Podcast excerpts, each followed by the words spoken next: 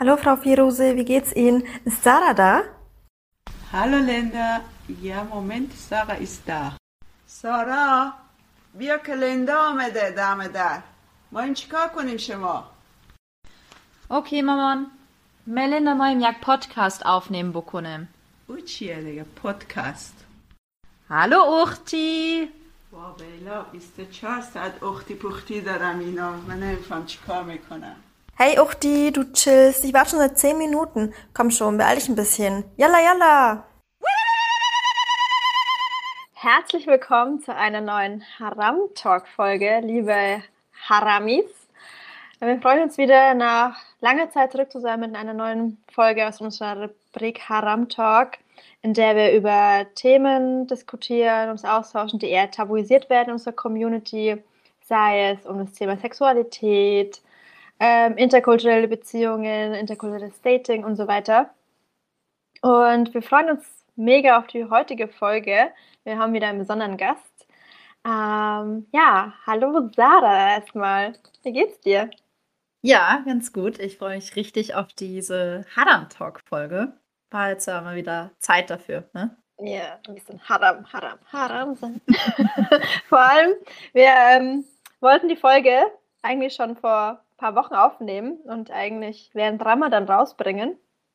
Aber das war uns dann doch ein bisschen zu haram, also haben wir uns entschieden, noch ein bisschen zu warten und Wobei das Thema ist nicht so haram, ne? Also, nee, eigentlich- ist es nicht haram, aber ihr wisst, Ramadan respektvoll, deswegen. Nicht Nein, wir haben- aufgeschoben. Eigentlich war es anders. Wir wollten eine Folge zu Dating machen. Und das fanden wir haram. Stimmt. Ah, So ja, war dann mal schauen, was die ZuhörerInnen dazu sagen. Denn wir werden heute mit auch einem Freund, gemeinsamen Freund, heute diese Folge aufnehmen. Und zwar mit Noah. Marhaba, wie geht's dir? Hi Sarah, hi Linda, Marhaba. Na, wie geht's dir? Bist du aufgeregt? Danke.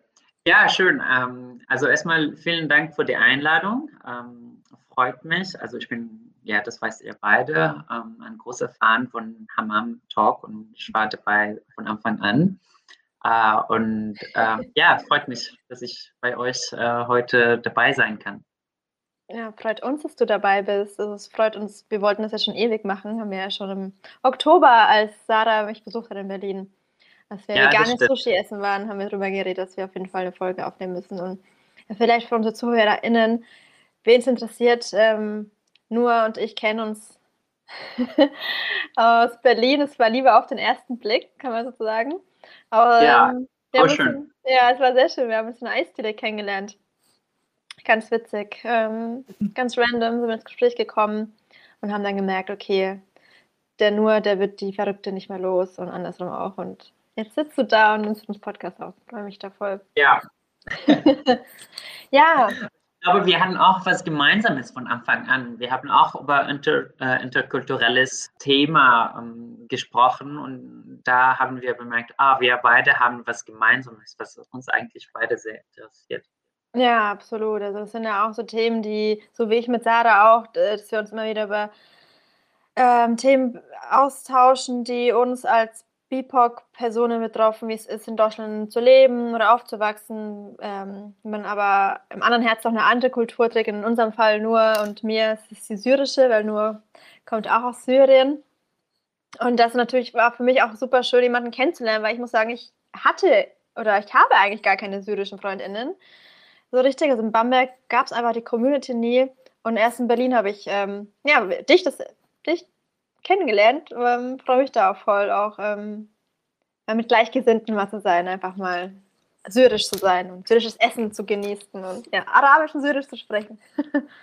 Ja, das stimmt, ja. Und ähm, die immer neue Highlights, die neue Läden, was gibt es jetzt ähm, offen, was macht es gut und Genau. kann man äh, dies und das äh, gut bekommen. Also, Genau, genau. Und du hast von dem Syrer oder Syrerin gehört, das Restaurant ist gut, ist nicht gut. Ist auch, aber das müssen wir in einer Folge über Essen mal aufnehmen, lohnt sich auch.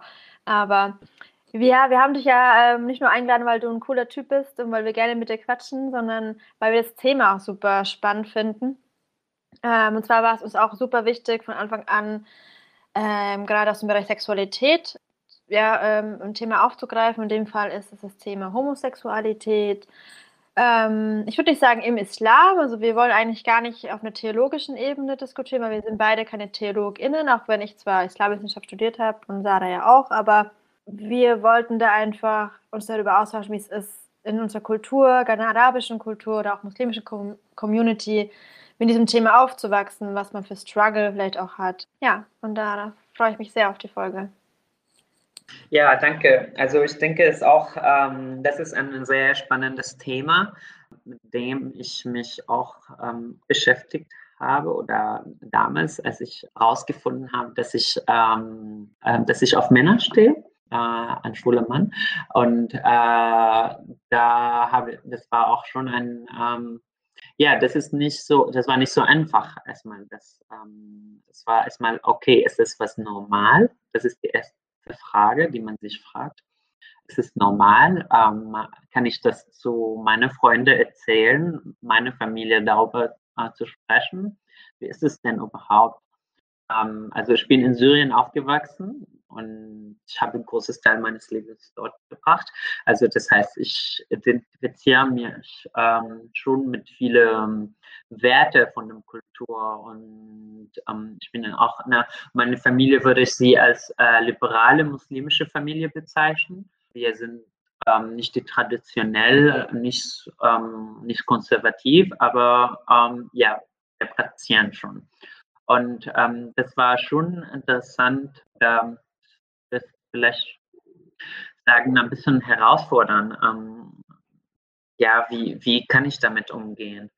Aber ähm, ich glaube, das Thema war erstmal privat für mich für lange Zeit, weil ich das erstmal selbst miteinander aussetzen wollte und wie und mehr darüber lesen wollte, was ist eigentlich das und so. Und ja, die Ressourcen waren nicht so viel. Ähm, und den Islam auch aus theologischer Perspektive kennen halt schon viele, dass es verboten ist, dass es das ähm, Haram ist. Ja. ähm, und äh, ja, das war schon, ähm, sage ich mal, schwierig am Anfang an. Was meinst du mit Ressourcen? Ah, ja, das wollte ich auch fragen.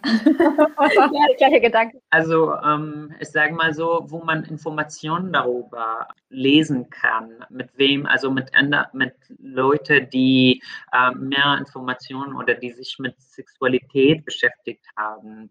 Gerade jetzt, wir, wir leben in einer digitalen Zeiten, wo jeder auf Google und so äh, zugreifen kann, was recherchieren, äh, kann man ins Bibliothek und so ja, damals in Syrien konnte man auch ins Bibliothek gehen, aber ich, da, ich denke, ähm, es gibt halt diese Bücher nicht. Oder ich weiß nicht, wie ich das, ähm, äh, wo ich das finden konnte und so. Und ähm, ja, Internet, ich weiß nicht. Also ich habe erstmal, ich glaube, das erste Mal, als ich das gegoogelt habe, war so, als ich 16 war. Ja. Hast du dann ähm, also hast du Quellen auf Arabisch gesucht oder warst du von Anfang an, okay, ich schaue drüber hinaus? Ähm, ja, schon. Also ich habe erstmal versucht, so aus der Religion, weil ja, zu versuchen, ist das wirklich verboten? Ist es wirklich nicht erlaubt? Weil man liest ja schon oder man hört eigentlich von, ich glaube, Interpretation vom Koran. Ist es wirklich schwer eigentlich ähm, so als Erwachsene das ähm, selbst zu erklären und so. Ähm, ja, ich habe es versucht, aber das war sehr schwierig. So Texte oder und das Thema war auch tabuisiert. Also ähm, nicht, dass man eigentlich das in die Nachrichten lesen konnte, also in die arabischen Nachrichten und der lokalen Nachrichten. Und also es, es gab einfach zu wenig Kontakt mit dem Thema, ja. Aber wurde das Thema generell überhaupt mal in deiner Familie besprochen oder, oder fiel dann mal irgendwie Kommentare zu dem Thema, sodass du schon einen Eindruck hattest, wie deine Eltern dazu stehen würden, wenn sie es herausfinden würden, oder wurde darüber auch zu Hause einfach nie gesprochen? Nee, das Thema wurde nie zu Hause gesprochen. Ähm, also, ja, ähm, also es war einfach kein Thema. Also ähm, das Thema hat nicht existiert irgendwie. Also nicht nur in unserer Familie oder ja, aber bei anderen konnte ich mir auch ganz gut vorstellen, weil ja, warum soll man darüber reden? Weil man geht einfach davon klar, dass die Jungs ähm, auf Frauen stehen und Mhm. dass die Frauen auf Ja. Männer stehen. Hattest du FreundInnen in Syrien, ähm, mit denen du darüber sprechen konntest? Oder kanntest du ähm, Menschen, die ähnliche, ein ähnliches Leben geführt haben oder, oder führen und darüber aber sonst mit niemandem reden konnten? Oder, oder warst du da völlig alleine mit deinen Gefühlen und völlig lost so? Also es war für mich ähm, erstmal ein Thema, mit dem ich, wie gesagt, damit mich selbst erstmal beschäftigen äh, wollte und äh, wirklich rauszufinden, es ist äh, eigentlich nur einfach so, weil ähm, wenn man also Teenie ist, dann ähm, gibt es schon eine, diese emotional und so viele Gefühle und so. Ja, ich war mir erstmal nicht sicher, ob ich auch wirklich ähm, auf Männer stehe oder nicht. Äh, von daher wollte ich auch nicht mit, jemand, äh, mit anderen äh, Freunden darüber zu sprechen. Aber immer war, ich hatte das Gefühl immer, ähm, dass ich eine Rolle ähm, spielen ähm, sollte. Ähm, immer wenn meine Freundin, also ähm, nicht die Mädels, die Jungs, ähm, die über Mädels gesprochen haben und sowas, weil ich fand es einfach halt nicht so interessant für mich irgendwie. Ähm, oder zum Beispiel, wenn sie Fußball, über Fußball geredet haben und so, und ich habe mich für andere Sachen interessiert. Das war halt, ja, sage ich mal, ein bisschen, ich habe mich nicht so in die beste Lage gefunden, darüber zu sprechen.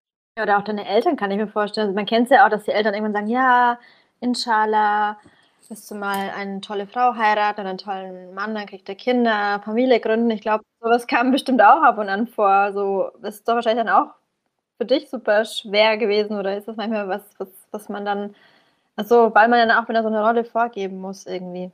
Und es wird erwartet. Also, sie, also meine Eltern sind nicht so traditionell, von daher kam nie das Thema, ah, wann würdest du heiraten? Also ähm, sie Weil das ja nicht traditionell sein muss unbedingt. Also irgendwann kommt ja so ein Alter, wo es heißt, du bist schon so alt, wann wird es Zeit? Willst du nicht endlich mal Kinder kriegen oder heiraten? Weißt du, wie es ist? So meine Mama hat auch nie gefragt, aber irgendwann so ab 30 wollen sie vielleicht doch Oma, Opa werden oder so.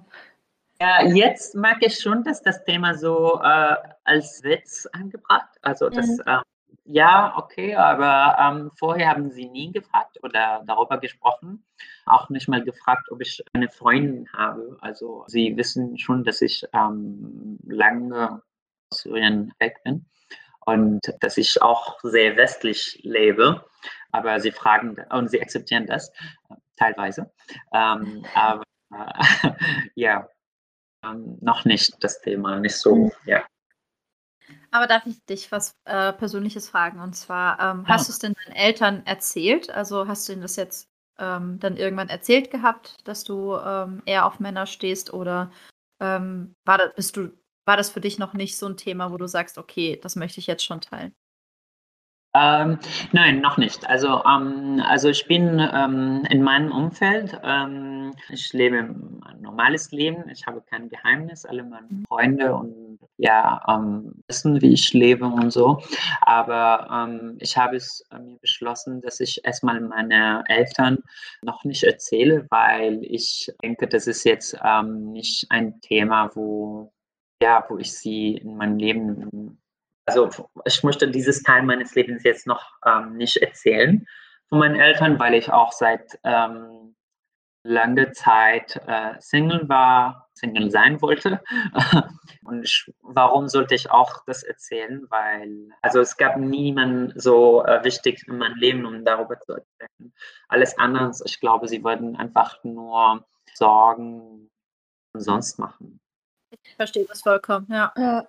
Also ich kenne das ja auch ähm, aus, ähm, aus, aus, aus Hetero-Beziehungen zum Beispiel, wo Mhm. ähm, Mhm. man einfach so manchmal beschließt. In unserer Community ist das halt einfach auch öfters so, dass man äh, es nicht per se verheimlicht, aber es nicht unbedingt jetzt den Eltern äh, erzählt, weil Ja. man einfach diesen ein Statement auch. Also das heißt, Ja. es ist immer ein Statement, Commitment, aber ich habe das Gefühl, dass gerade in unserer Community, also ich habe auch meine ersten zwei Beziehungen verheimlicht, was heißt verheimlicht? Ich wollte darüber nicht sprechen, weil man vielleicht auch noch nicht so, nicht so sicher war oder ob irgendwann ein Moment kam, okay, ich bin mir sicher, mit der Person will ich zusammen sein.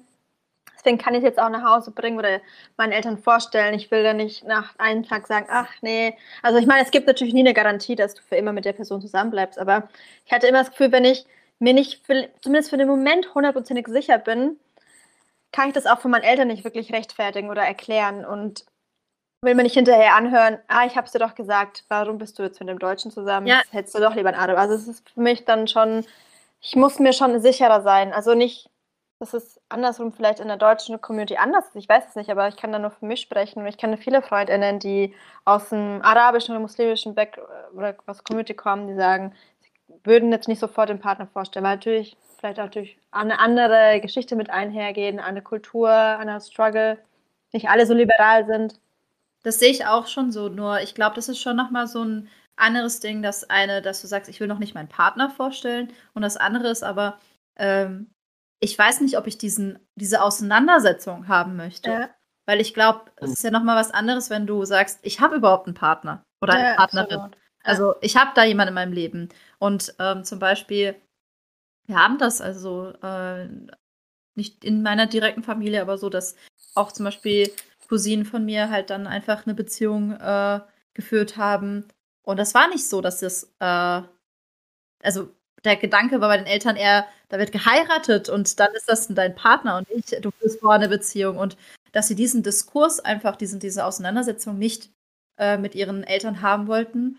Und so sehr man immer sagt, ja, sei mal ehrlich mit deinen Eltern oder man muss immer die Wahrheit sagen oder man muss jeden Diskurs irgendwie schaffen. Alles. Musst Gott. du gar nicht. Also Wenn wir ehrlich wären, wäre ich heute nicht mehr da. nicht, ja, nicht alles, nicht alles, nicht jeder, jede Auseinandersetzung ist notwendig. Man muss halt selber für sich entscheiden. Genau, das sehe ich auch genauso. Also ähm, ja, also und für mich bis jetzt, ähm, ich sehe ja nicht die äh, Notwendigkeit, um das zu erzählen. Aber nur blöde Frage.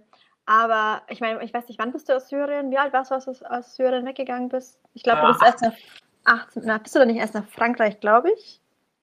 Äh, also ich hatte mehrere ähm, Stellen. äh, es war in Istanbul und dann, ah, ja, genau. dann war ich wieder in Frankreich und dann wieder in Deutschland. Okay, aber warum ich äh, das frage ist, weil ich mich gefragt habe, war vielleicht auch ein Grund, also nicht nur, weil du gerne woanders studieren wollen, wolltest oder arbeiten wolltest oder vielleicht einfach mal weg aus Syrien, auch ein, eine Motivation, dass du vielleicht den Gedanken hattest, ich möchte weg, weil ich dann mein Leben woanders so frei leben kann für mich, anders als in Syrien, vielleicht auch irgendwie? Ähm, ja, also ähm, ich muss da sagen, ich wollte immer, ähm, als ich, also seit ich 15 war, wollte ich immer im Ausland leben. Das war schon immer so bekannt, vor allem meine Familie und so. Da war mir auch nicht bewusst, ob ich, wie gesagt, ähm, nicht so genau, dass ich dann auch, also nicht 100 Prozent, dass ich auf Männer stehe, aber ich glaube auf jeden Fall, ähm, dass ich in anderen Ländern leben könnte hat mir auf jeden Fall große Freiheit gegeben, um diese Auseinandersetzung ähm, zu machen. Also, dass ich ähm, erstmal so mit meiner Persönlichkeit, was eigentlich, ähm, was bin ich eigentlich, stehe also bin ich äh, ein schwuler Mann? Wie ist es jetzt eigentlich mit meinem Leben? Wie stelle ich mir das vor? Kann ich mir überhaupt eine Beziehung mit einem Mann vorstellen? Und halt solche Fragen, die ich mir vorgestellt habe. Klar, das wäre überhaupt nicht möglich gewesen, äh, wenn ich in Syrien geblieben hätte. Aber ähm, ja, auf jeden Fall hat mir eine große Freiheit gegeben. Erstmal um nachzudenken, ähm, Entscheidungen zu treffen und mein Leben selbst zu gestalten. War das dann auch so die Möglichkeit für dich, ähm, hier zu informieren? Also war das dann so der erste Moment, wo du gesagt hast, okay, jetzt setze ich mich richtig damit auseinander oder war das noch ja. nicht so in deinem Kopf? Ja?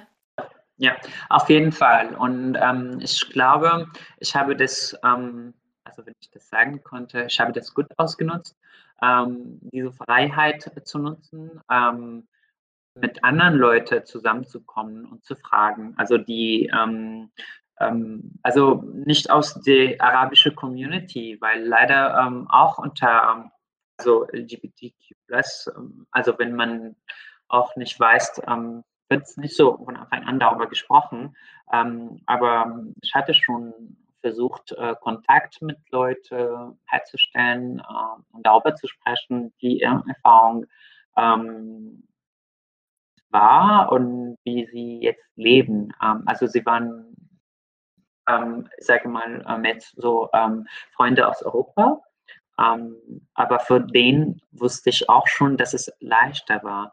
Also nicht, ich kann das nicht verallgemeinern, auf jeden Fall nicht. Ähm, aber bei ihrem Fall war ein bisschen leichter, sag ich mal. Hm.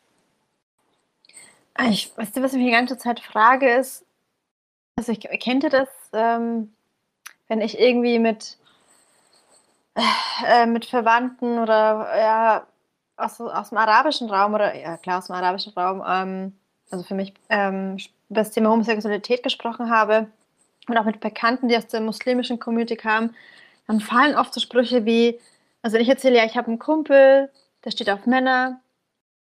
Ah, der Arme. Hä? Wieso denn der Arme? Ich werde mal richtig wütend. Ich frage mich so, wieso denn der Arme? Ja, ja, das muss doch voll schwer sein für ihn. Ich so, wieso? Was soll denn schwer sein? Er ist, er ist doch glücklich mit seiner Entscheidung. Ihm geht es doch gut und die Person hat einen Partner. Und ich glaube, weil, weil sie denken oder viele denken, auch gerade in unserer Community, dass das ist ja für sie so ein Tabuthema und es ist ja eigentlich nicht richtig, so nach dem vielleicht islamischen Verständnis oder aus kulturellen Sicht. Und oder auch, es wäre eine Krankheit, was man ja immer so hört, dann ist äh, der Arme ist vielleicht nicht gesund oder er, ist, er kann es niemandem erzählen, er lebt ein, ein Doppelleben. Kennt ihr diese, diese Klischees oder diese Sprüche, die da manchmal kommen, wo mich, ich werde immer richtig wütend, weil ich mir denke, wer sagt denn, dass die Person unglücklich ist. Warum? Er braucht doch kein Mitleid oder sie braucht doch kein Mitleid, weil sie als auf Frauen steht. Sie ist super happy mit ihrer Beziehung oder er ist happy mit seiner Beziehung. Klar, ist vielleicht nicht einfach, wenn sie vielleicht es den Eltern noch nicht sagen kann und es ist bestimmt manchmal schwierig, weil man einfach gerne dazu stehen möchte und sagen, hey, ich habe da jemanden, aber die braucht bestimmt kein Mitleid. Und auch dieses, dieses Thema, diese Rolle dieser der Krankheit, was man aber auch im, im deutschen Kontext ja auch kennt, von ich habe neulich erst irgendwo hat irgendwie, ich glaube, von vegan ist ungesund, so ein Beitrag von Sat 1 geteilt, von irgendeiner, so keine Ahnung, Reality-Show oder ich weiß nicht, so ein Ausschnitt, wo auch so ein, ich kannte den gar nicht. War das Prinz irgendwas, Sarah? Ich weiß nicht, ob du weißt, was ich meine. Irgend so ein bekannter ähm, Typ aus dem deutschen Fernsehen, der so auf einen Homosexuellen, glaube ich, losgegangen ist und für den praktisch sowas auch nicht normal ist. Und das hast du natürlich hier auch in, in so alteingesessene, traditionell konservative Menschen, die sagen, es ist nicht richtig, aber ich frage mich, warum das so ist in unserer Community oder halt in, in, in, in unseren Ländern teilweise, ob das wirklich zwingend mit Religion zu tun hat, weil man sich überlegt, wie lange, wie lange das schon zurückgeht, die Geschichte, wie lange eigentlich schon Männer mit Männern verkehren, sage ich jetzt mal, oder Beziehungen eingegangen sind, was man immer wieder so liest oder recherchiert, das ist ja nichts Neues. Also trotzdem wird es immer noch so stark tabuisiert und wenn man ganz ehrlich ist, ich will gar nicht wissen, was alles eigentlich hinter verschlossenen Türen wirklich passiert und ähm, aber man so eine Doch, Gesellschaft. Ja, das, Eigentlich finde ich auch.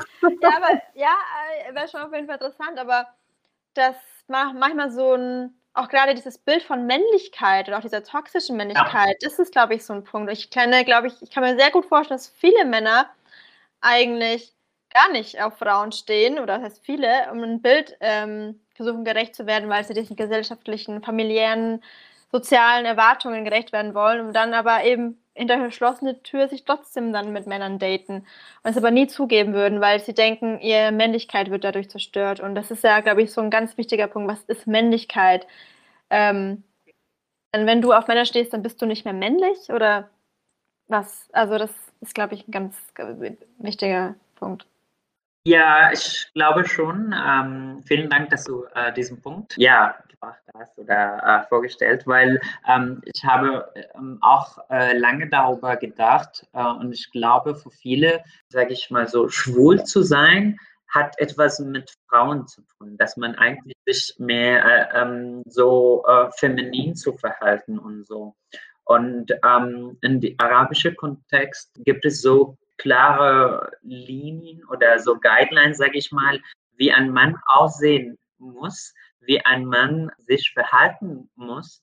Und wenn du das ähm, also in diesem Zusammenhang nicht gut passt, dann bist du, ähm, dann ist irgendetwas falsch. Und ähm, da habe ich, habe ich und hatte ich immer Probleme damit, weil ich mich erinnern konnte, als ich in Syrien gelebt habe. Ähm, da mein Verhältnis war auch nicht so, ähm, sag ich mal, die typische muskulöse ähm, Jung von Verhältnis halt. Ähm, ähm, ich habe, ich glaube, gezwungen äh, Fußballspiele äh, geguckt. Ähm, nein, äh, nicht zu sagen, dass eigentlich nur Heterotypen ähm, auf Fußball stehen. Ja. Also es gibt auch viele schwule Männer, die das ähm, oder dass ich, ähm, ich weiß nicht, wie ich gesprochen habe oder mein Body Language oder so halt war ein bisschen, sage ich mal, anders als dort vorgestellt. Und das hat viel mit dieser ähm, Definition von äh, Maskulinität, ein Mann aussehen soll, wie äh, die Rolle von einem Mann auch. Ja, und das fand ich immer so ähm, ja, äh, schwierig äh, für mich. Klar, in Europa gibt es auch eine Definition von einem Mann, aber diese Definitionen, sie ändern sich mit der Zeit. Und ähm, vielleicht, da, also in Syrien, ich, weiß, ich kann es auch jetzt nicht sagen, wie es jetzt gerade aussieht, aber als ich dort war, ähm, diese Definition war halt einfach so, wie man aussehen muss oder was machen muss, wie sich verhält. Ja. Also ich würde sagen, bis vor kurzem in Deutschland auch, also ähm, dieses, dieses Männlichkeitsding, das hat sich erst so in den letzten Jahren äh, verändert. Was ist Männlichkeit? Und ich glaube, das ist einfach ein Streitthema und auch ein wichtiges Thema, das einfach bestritten werden muss, weil es ja so viele Ebenen unserer, unserer, unseres Lebens einfach beeinflusst. Was ist Männlichkeit?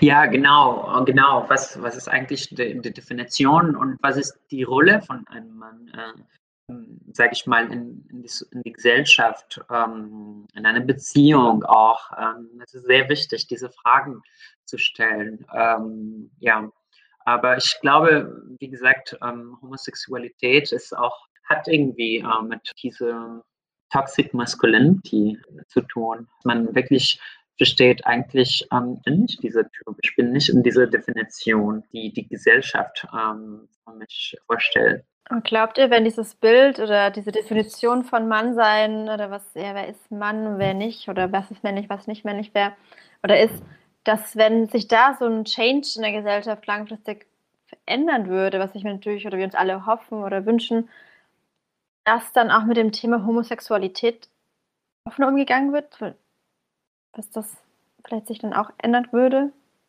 Oder, oder glaubt ihr, dass sich das in der arabischen Welt oder bei uns in der arabischen Community oder muslimischen Community ist es da nochmal schwieriger umzusetzen?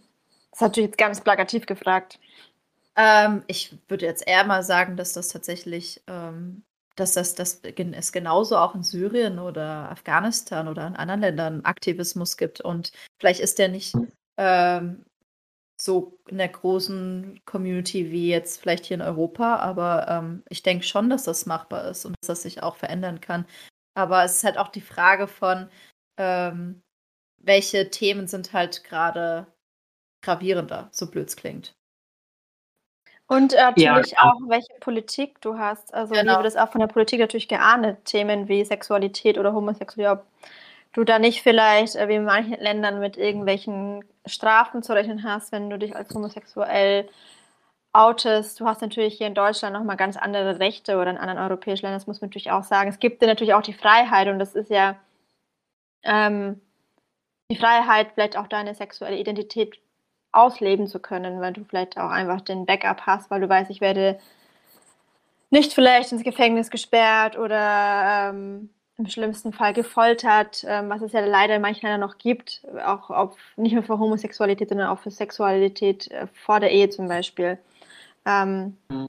Dass sich da ja auch politisch ein Wandel einfach, einfach noch nötig ist, um auch in der Gesellschaft, glaube ich, diesen Wandel voranzubringen. Ich glaube, wenn die Politik sagt und der Staat sagt, hey, wir, wir supporten das oder wir, wir akzeptieren auch gleichgeschlechtliche Beziehungen, dann kann ja auch ein gesellschaftlicher Wandel vielleicht. Aber natürlich muss, glaube ich, das ist überhaupt, das ist wieder so ein äh, gegenseitig Wechsel, äh, eine gegenseitige Wechselbeziehung. Natürlich muss aber diese, dieser Anstoß ja auch von der Gesellschaft kommen. Sonst wird sich die Politik wahrscheinlich darum ja auch nicht kümmern, weil ich glaube, oder wisst ihr, was ich meine? Dass dann Menschen Ja. halt erst auf die Straße gehen müssen und sagen, hey, wir wollen gleichgeschlechtliche Beziehungen, wir wollen gleichgeschlechtliche Ehen und so weiter und müssen demonstrieren gehen, aktiv werden, Ja. dass es dann bis nach oben durchdringt und dann vielleicht irgendwann ein Gesetz erlassen wird. Also Also ich glaube schon, ähm, wir brauchen zwei Sachen. Ähm, also ich sage mal so mehr so an die arabische Raum. Ähm, vielleicht mehr, also wir brauchen so, das ist auch eine Frage des Machtes, ist, weil ähm, Politik ist oft auch verbunden mit Religion ähm, in arabische Länder. Und ähm, da Religion hatte eine große Macht, ähm, ähm, das, ja, das ist erstmal schon eine Thematik. Ähm, und die zweite Sache, äh, wir brauchen ein gutes Beispiel. Ähm, also, dass ähm, Leute halt wirklich für ihre Rechte aufstehen und sagen, hey, ähm, ich bin ähm, ein schwuler Mann, ich bin eine lesbische Frau ähm, und ähm, ja, ich möchte nicht mehr heimlich leben ähm, und ähm, ich möchte hier in meinem Land leben und ich möchte, dass ich meine Rechte habe, wie in anderen Ländern.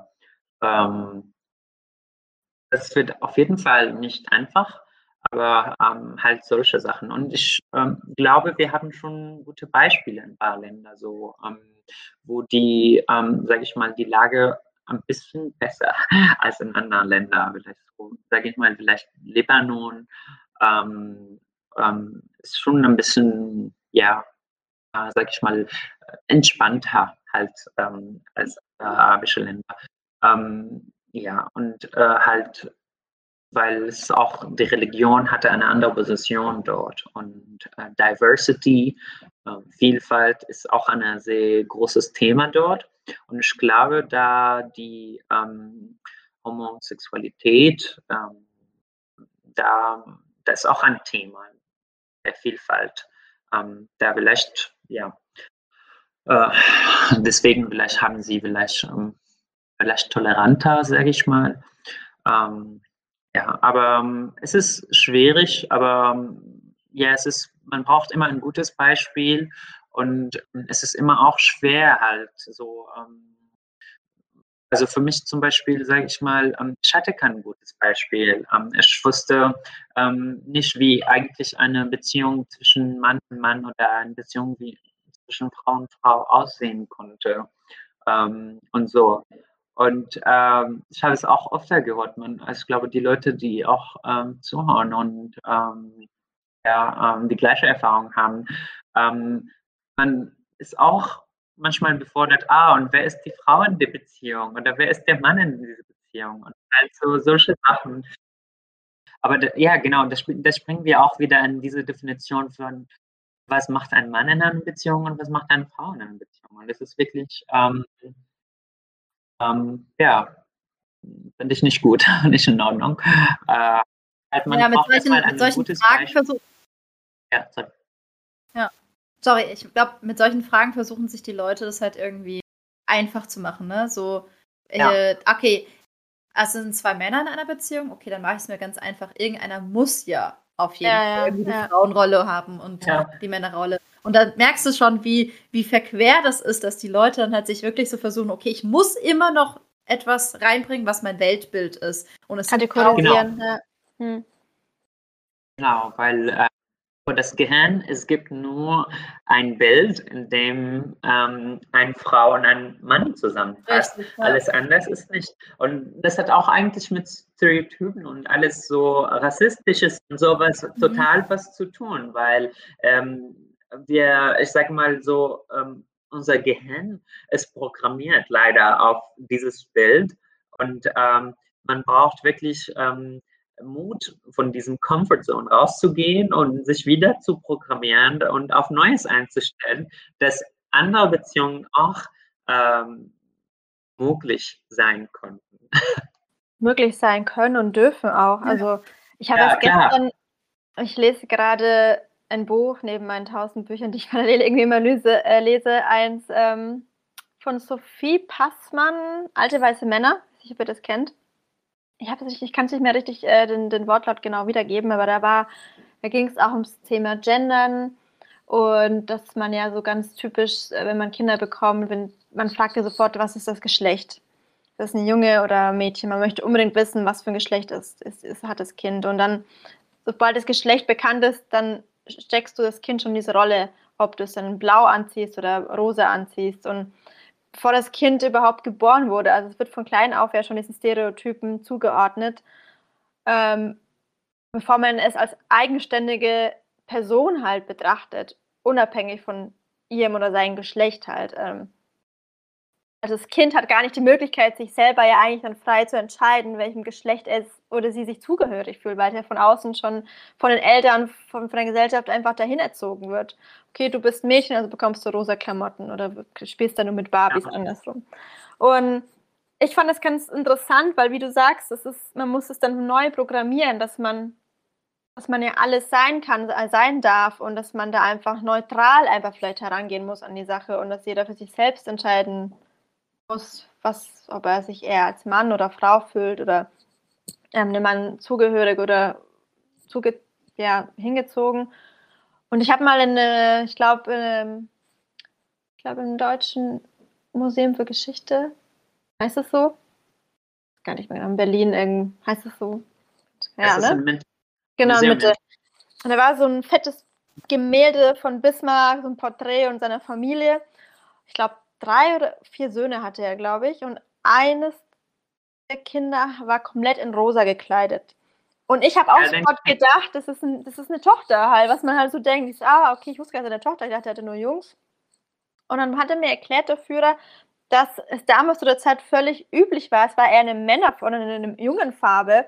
Rosa war gar kein nicht weiblich, war eher eine männliche Farbe. Und ich frage mich immer, wann kam dieser Change, dass man sagt, okay, Männer bekommen nur noch blaue Sachen und, oder Frauen pinke. Und das fand ich halt sehr schön, dass man damals sich eigentlich gar nicht so die Gedanken gemacht hat, was für eine Farbe jemand trägt. Und dass auch Jungs, kleine Kinder auch rosa tragen dürfen. Das fand ich eigentlich sehr schön ist nur mal so ein kleiner Input. ja, nee, nein, das, äh, also ähm, ich kenne die Geschichte auch. Also ich fand es auch damals sehr, sehr interessant.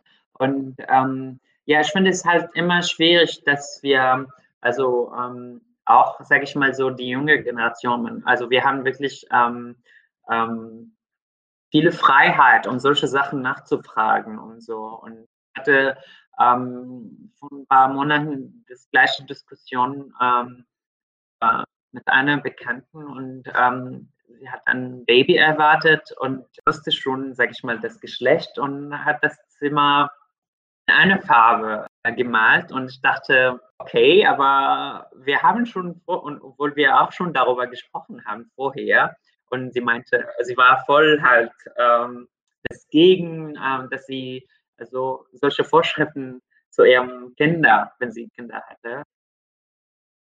Und ähm, ja, da war ich auch ein bisschen schon überrascht. Ähm, da fällt man wieder manchmal, also man muss wirklich ähm, aufmerksam oder ähm, darauf achten, dass man halt in solche Sachen nicht wieder einspringt. Ähm, aber manchmal auch die gesellschaftliche Druck ist auch zu groß, ähm, dass man halt einfach nicht mehr merkt. Ähm, ich, ich kann es mir selbst nicht, ja. Ein, ein Prozess, glaube ich, noch ein langer Prozess.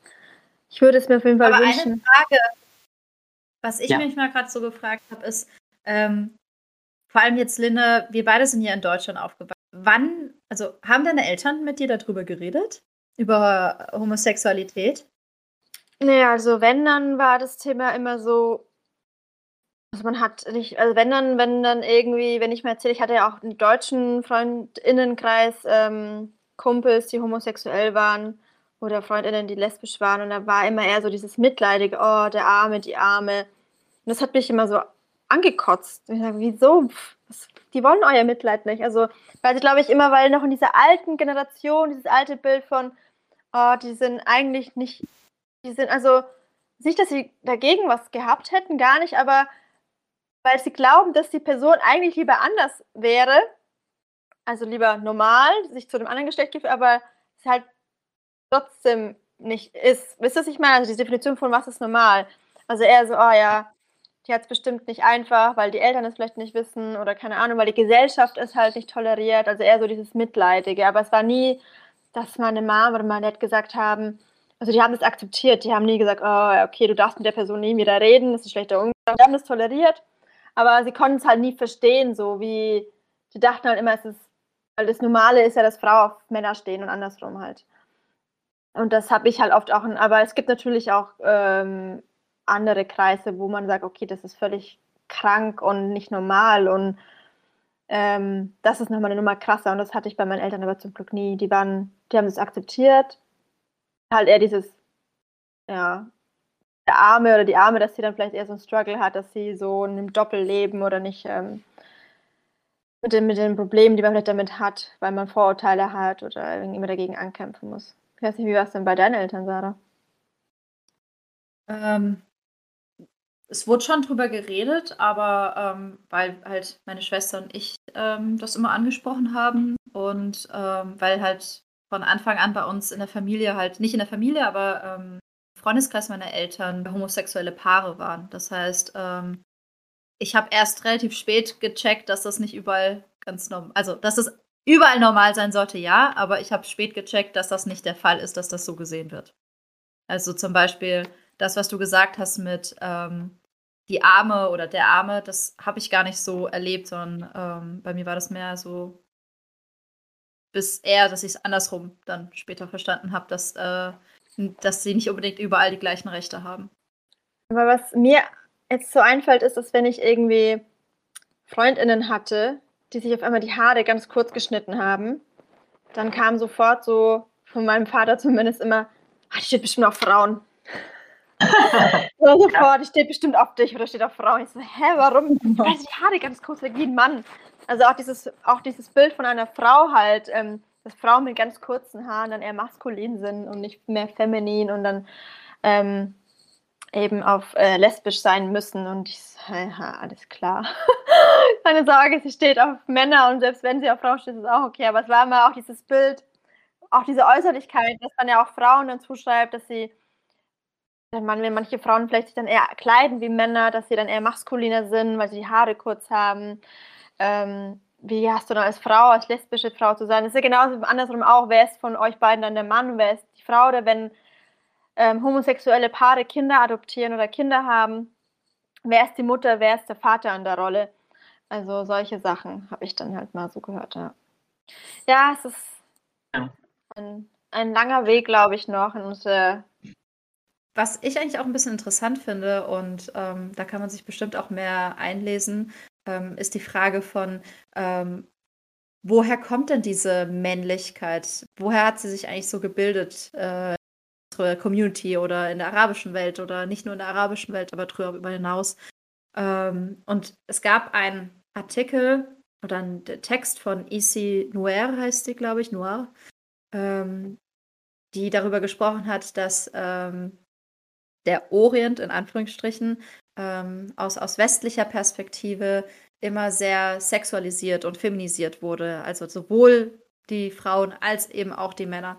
Und ähm, ich habe mich gefragt, ob so dieses toxische Männlichkeitsphänomen, äh, nicht nur Phänomen, Konzept halt irgendwie sich auch daraus bedingt, dass, ähm, dass, dass, dass, dass da so ein Bedarf von, ich muss noch männlicher auftreten, weil man so feminisiert wurde oder sexualisiert wurde.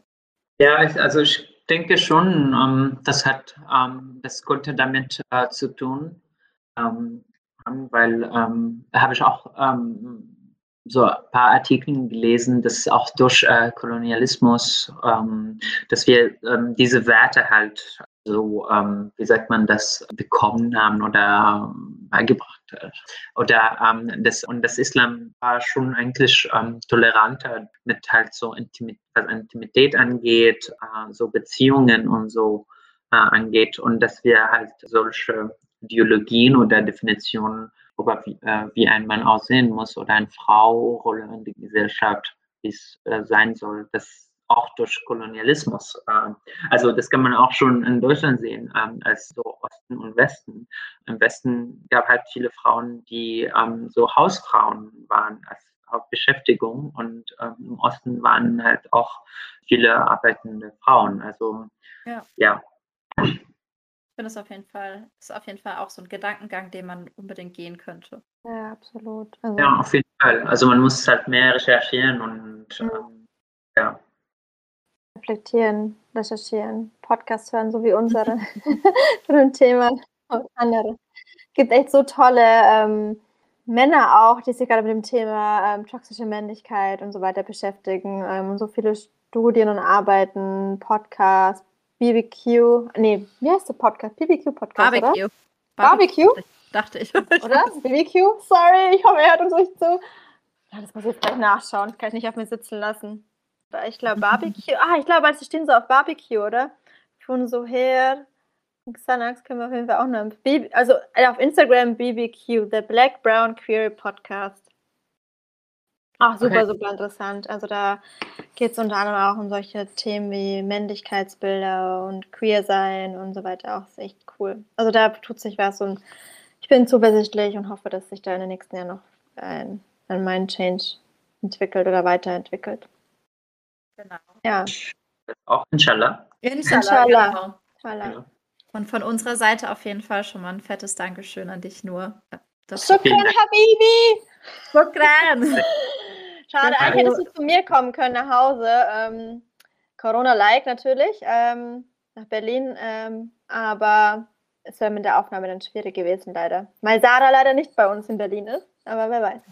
Aber ähm, wir können dann noch ewig quatschen und ich hoffe, es war nicht die letzte Folge mit dir. Ähm, ich hoffe, es war ja, wir wollten hier auch nicht aus einer ExpertInnen ähm, Perspektive oder Theologinnen-Perspektive über das Thema Homosexualität sprechen, sondern einfach, wie es ist, als, ähm, als Mann damit aufzuwachsen, was für ein Struggle man hat, welche Und Gefühle allem vielleicht halt auch. und vor allem Ja. halt auch erste Gedankengänge einfach mal. Genau. Und ähm, Vielleicht- vielleicht ergeben sich bei euch Fragen oder Eben, Themen, wie oder- man noch weitergehen könnte. oder Erfahrungen und Tipps, genau, wie Sarah schon meinte, die dann könnt ihr uns die gerne per DM auf Instagram oder per Mail, findet ihr auch äh, auf unserem Instagram-Account Hammam Talk, zukommen lassen. Und ja, vielen, vielen Dank, Nuri, und wir hören Ja. uns inshallah in drei Wochen wieder mit einer Hammam Talk-Folge. Haram Talk gibt es bald auch wieder bestimmt. Folgt uns, Öfters. teilt uns, speichert uns, hört uns, empfiehlt uns weiter, was auch immer. Wir hören uns dann bald in drei Wochen. Einen schönen Start in die Woche. Bis bald. Salam. Ciao, ciao. Tschüss.